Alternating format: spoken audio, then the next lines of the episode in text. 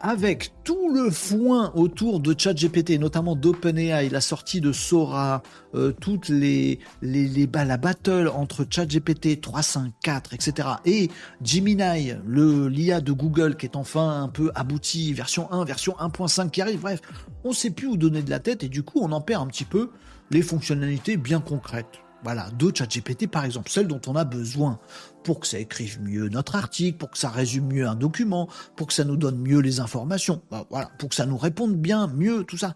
Bah, des fonctionnalités basiques. Il y en a une qui arrive sur ChatGPT, mais dans ce brouillard et ce bruit et cette fureur, on ne l'a pas vu passer. Surveillez votre ChatGPT, les amis, parce que il sera bientôt doté de mémoire. Hmm oui, qu'est-ce à dire que ceci? Eh bien, la mémoire, les amis, donc c'est une fonctionnalité qu'on nous a annoncée euh, dans euh, un tweet côté euh, OpenAI et qui arrive très prochainement. le fait qu'on va pouvoir avoir dans la configuration de ChatGPT. Vous avez votre ChatGPT, tout en bas à gauche, vous avez votre profil, vous avez un truc paramétrage, vous cliquez là-dedans. Pour l'instant, c'est pas disponible en France parce qu'il y a des problématiques de réglementation et de data. On espère que ça va vite, vite arriver en France parce que ça y est, c'est aux États-Unis en cours de déploiement.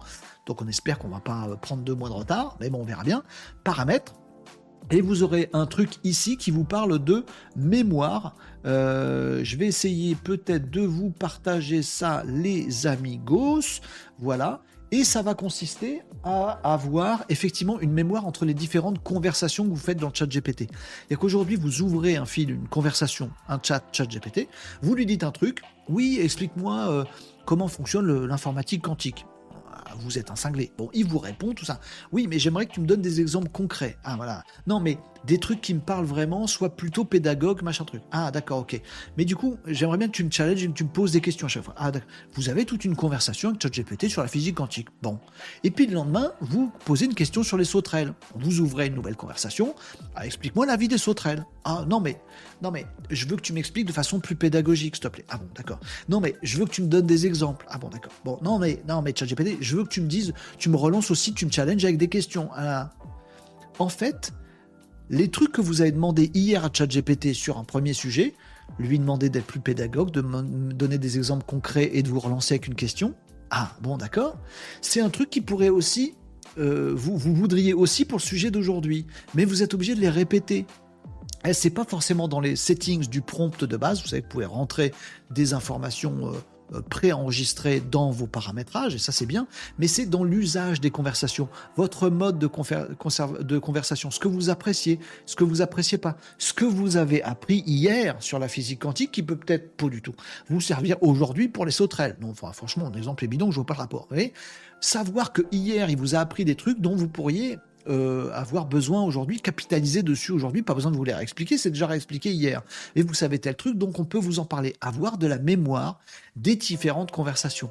Pas remettre à zéro votre relation avec ChatGPT, relation avec ChatGPT, à chaque fois que vous ouvrez une nouvelle conversation. Eh bien, les options arrivent, les amis, euh, avec le, euh, la memory, la mémoire dans euh, ChatGPT.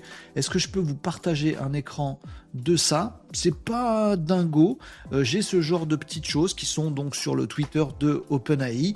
voilà, turning memory on or off. Ça se fait dans ça se fera, c'est pas encore activé en France, dans les paramétrages, voilà, personnalisation et activer la mémoire. Et vous aurez une petite liste, je sais pas si on va le voir dans, la petite capture d'écran ici, non, on le voit pas ici, on le verra peut-être dans la suivante. J'arrive pas à vous le mettre en grand. Je suis désolé parce que c'est un, GIF. Euh, voilà, vous aurez, peut-être qu'il va vous le montrer ici, une petite liste de tout ce qu'il a compris sur vous. Est-ce qu'on va le voir là?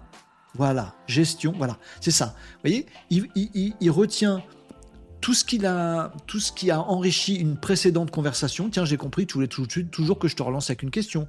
Tiens, j'ai compris que tu savais maintenant comment fonctionnait la physique quantique. Tiens, j'ai compris que tu t'intéressais aux sauterelles. Tiens, bah, en fait, il va vous mettre tout ça là-dedans et vous allez pouvoir faire le tri là-dessus. Non, oublie le truc des sauterelles. C'était juste euh, comme ça un délire. Lâche-moi avec les sauterelles. Oui, par contre, tes questions, ouais, tu m'en poses toujours à chaque fois. Et à pouvoir gérer la mémoire de Google, de Google, pas du tout, de ChatGPT, euh, d'une conversation à l'autre. C'est un pas hyper intéressant pour faire d'autres choses. Et ce sera présent aussi dans les assistants GPT et dans euh, tous les autres outils d'IA générative de texte de ChatGPT.